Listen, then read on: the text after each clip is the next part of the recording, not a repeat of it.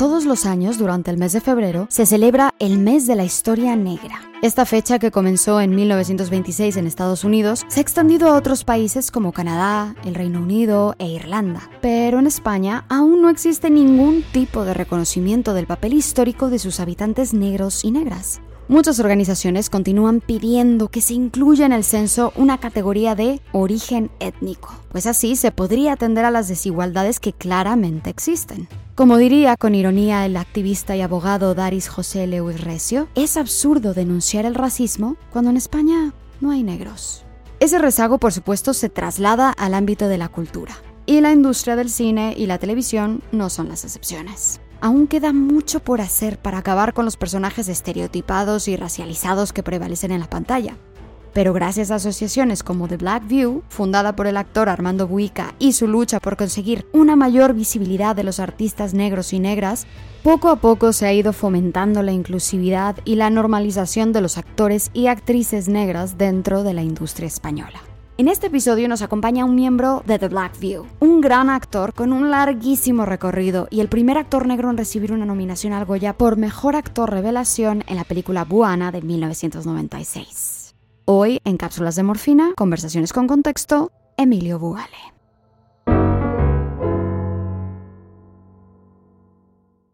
Estoy en la preciosa calle de Conde Duque de Madrid, en la cafetería León de Baker, a quien estoy muy, muy agradecido por permitirnos resguardarnos del frío. Y tengo aquí frente a mí al gran Emilio Buale. Bienvenido, Emilio. Muchísimas gracias por aceptar la invitación.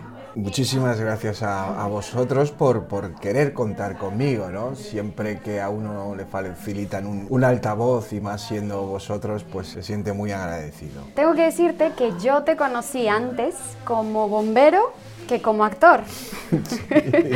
¿Podrías decir que hay similitudes entre ambas profesiones? Sí, eh, por lo menos, claro, como llevo conviviendo con ellas más de 25 años, diría que la similitud principal es que te obligan ambas a estar presente. En una intervención en bomberos, sea del tipo que sea, necesitas una atención máxima, una concentración máxima, un presente, encima de un escenario, delante de una cámara, tienes que estar presente, la escucha tiene que ser activa, los sentimientos, las emociones, todo lo que percibes, todo lo que intentas aportar es un tiempo presente tan vívido como cuando estás en una intervención. Entonces, para mí esa es la gran similitud. Vamos a echarnos el clavado al tema principal al que hemos venido a hablar aquí, la situación de los actores y las actrices negros en España.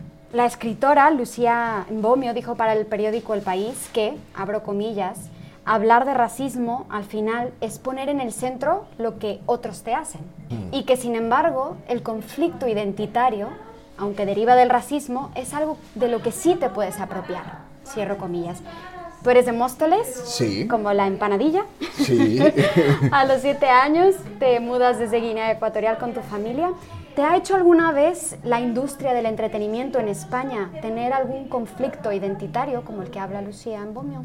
Sí, evidentemente tiene que ver. En el momento que yo llego a este país, estoy hablando de hace más de 25 años, las cosas han, cambiado y la tendencia es que cambien y evolucionen un poco más. La industria trabajaba con, clichés. Es decir, una, representación del, negro basada en un, en un distanciamiento, en un no querer reflejarse, ni encontrar, ni entender en el otro lo similar, sino simplemente remarcar la diferencia. Entonces es un, te, dan una identidad que lo que hace es generar distancia, es decir, ustedes y, nosotros.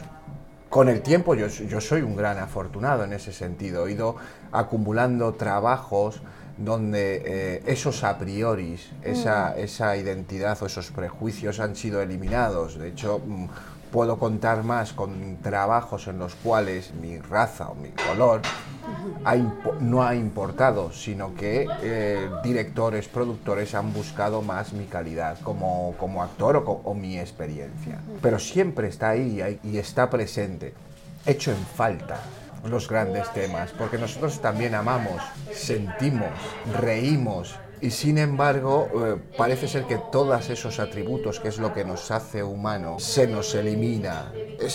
Terrible. Sí, que se muestra como eh, muy eh, sin matices, ¿no? Como muy por encima, muy planos, ¿no? Sí, supongo que eso es un, es un problema que, que las mujeres eh, os habéis enfrentado históricamente, ¿no? Que tiene que ver con esa cosificación y con esa objetivación de, de, vosotras. No vamos a tratar vuestros temas. Podéis estar presentes, pero vais a estar presentes como nosotros decidimos que estéis presentes. Ese es el gran problema. y, y bueno es desafortunadamente inevitable preguntarnos, ¿tú crees que la industria cinematográfica en España es racista? Sí, es racista, pero no es una cuestión solamente de la industria, es que estamos viendo cómo se está produciendo en los últimos años un retroceso con la cultura. Está la cultura de la cancelación.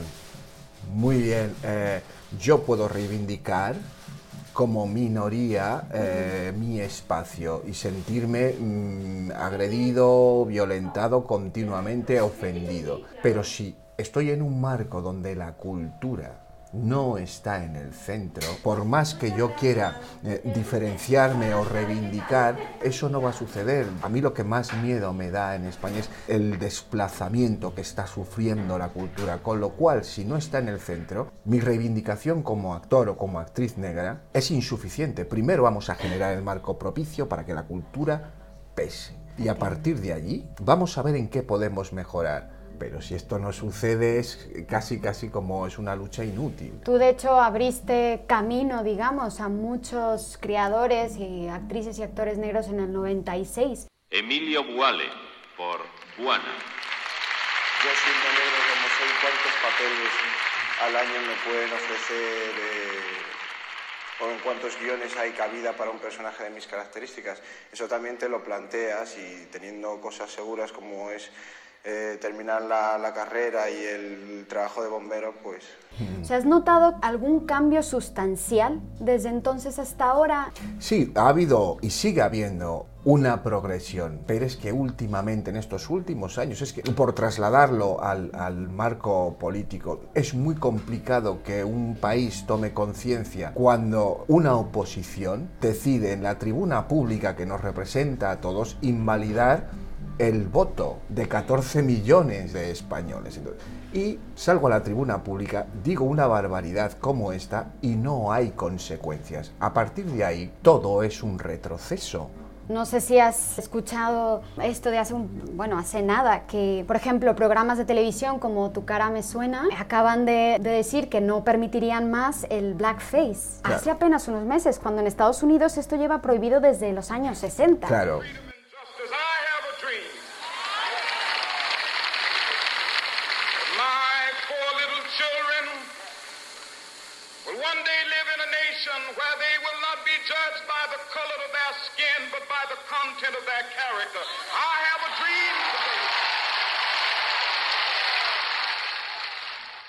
Bueno, mira, hoy, 7, de, 7 de enero, ¿cuántos blackface hemos visto la madrugada del 5 al 6? En Alcoy, por ejemplo. No se supera, no se supera porque no se quiere superar. Faltan muchas cosas. Una de las razones por las que a lo mejor en Estados Unidos sí existe eso es porque en Estados Unidos hay una conciencia de que la comunidad afrodescendiente, la comunidad negra, forma parte de, del núcleo fundacional de esa nación. Sin embargo, aquí en Europa eso no sucede no sucede. Quizá en Francia, quizás en, Inglaterra está más presente esto, pero aquí en España ha habido una continua invisibilización como que nunca hubo negros. Perdóneme usted, las reales atarazanas que construían esos grandes navíos, que era la vía de circulación del comercio entre España y América en el siglo XVI, ahí trabajaban negros, negros que venían de, las Guineas, de la Etiopía, como se llamaba entonces, y que o bien se establecían como domésticos aquí, o eran trasladados a, América y ahí seguían trabajando como domésticos y luego posteriormente con las plantaciones. Pero de eso no se habla, se invisibiliza.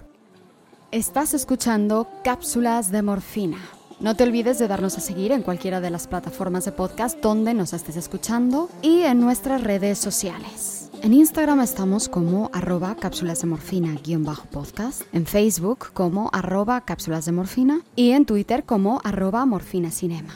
Gracias por escucharnos, queridos capsuleros. Continuamos.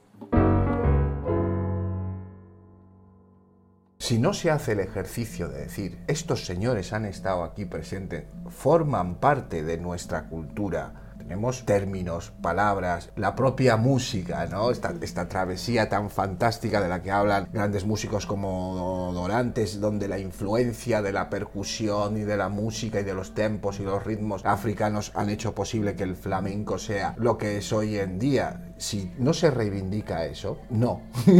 No vamos a ningún lado. claro. Eh, vamos a hablar del trabajo de la asociación de Blackview. ¿Qué Sí. importancia tiene eh, la labor que ha hecho Armando Buica, el fundador? Armando es un ser es un ser humano fantástico. Al final yo puedo hablar como Emilio Boale, reivindicar mi carrera como individuo, pero si no soy capaz de trascender el individualismo, que es uno de los grandes problemas de hoy en día, y formar parte de un colectivo y mirar por el bien común, los problemas seguirán siendo los mismos, ¿no? Es el famoso I'm not regular nigger que tienen los, los, los americanos, eh, que, que a mí tanto me espanta, ¿no?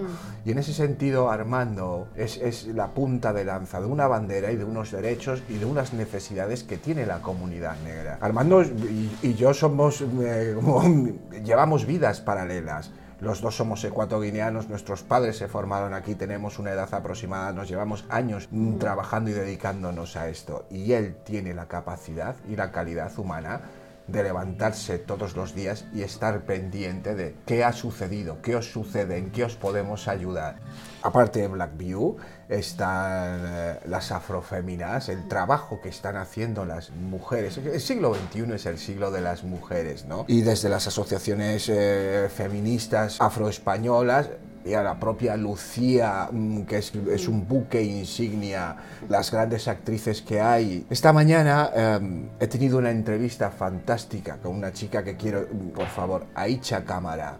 Ella tiene veintipocos años, viene de Guinea Conakry, ha dirigido un cortometraje, tiene un proyecto para un largo. Ella es, esas son a las personas a las que mm, Emilio Boale, actor, le interesa apoyar, porque lo que cuentan es un punto de vista que no, no lo voy a encontrar o no se va a encontrar si trabajo para una productora. Aunque esa productora trate un tema sensible con, sobre racismo, sobre la xenofobia. Aquí hay voces, hay gente que lee, que escribe, que quiere dirigir y que conoce el tema de primera mano. Vayamos en esa dirección, porque si no va a resultar muy bien, vamos a tratar el tema de los derechos de la mujer y se reúnen unos señores muy sesudos, muy mayores, a hablar sobre vosotras. No, no, se acabó el tutelaje, tenemos voz, tenemos opinión, tenemos formación. Creo que es por ahí. Eh, al fin y al cabo es dar visibilidad a la importancia de la cultura y dentro de la cultura entonces apoyar que hayan, yo qué sé, más guionistas, mujeres, más guionistas negras. Bueno, Todo. todo viene como un Claro, conjunto, ¿no? claro. Pues muchas gracias, Emilia. Ha sido un placer hablar contigo, aunque sea de forma muy cortita y muy, A muy breve. vosotros, qué gusto. Un placer y bueno, te seguiremos la pista en tus trabajos como siempre. Muchísimas gracias.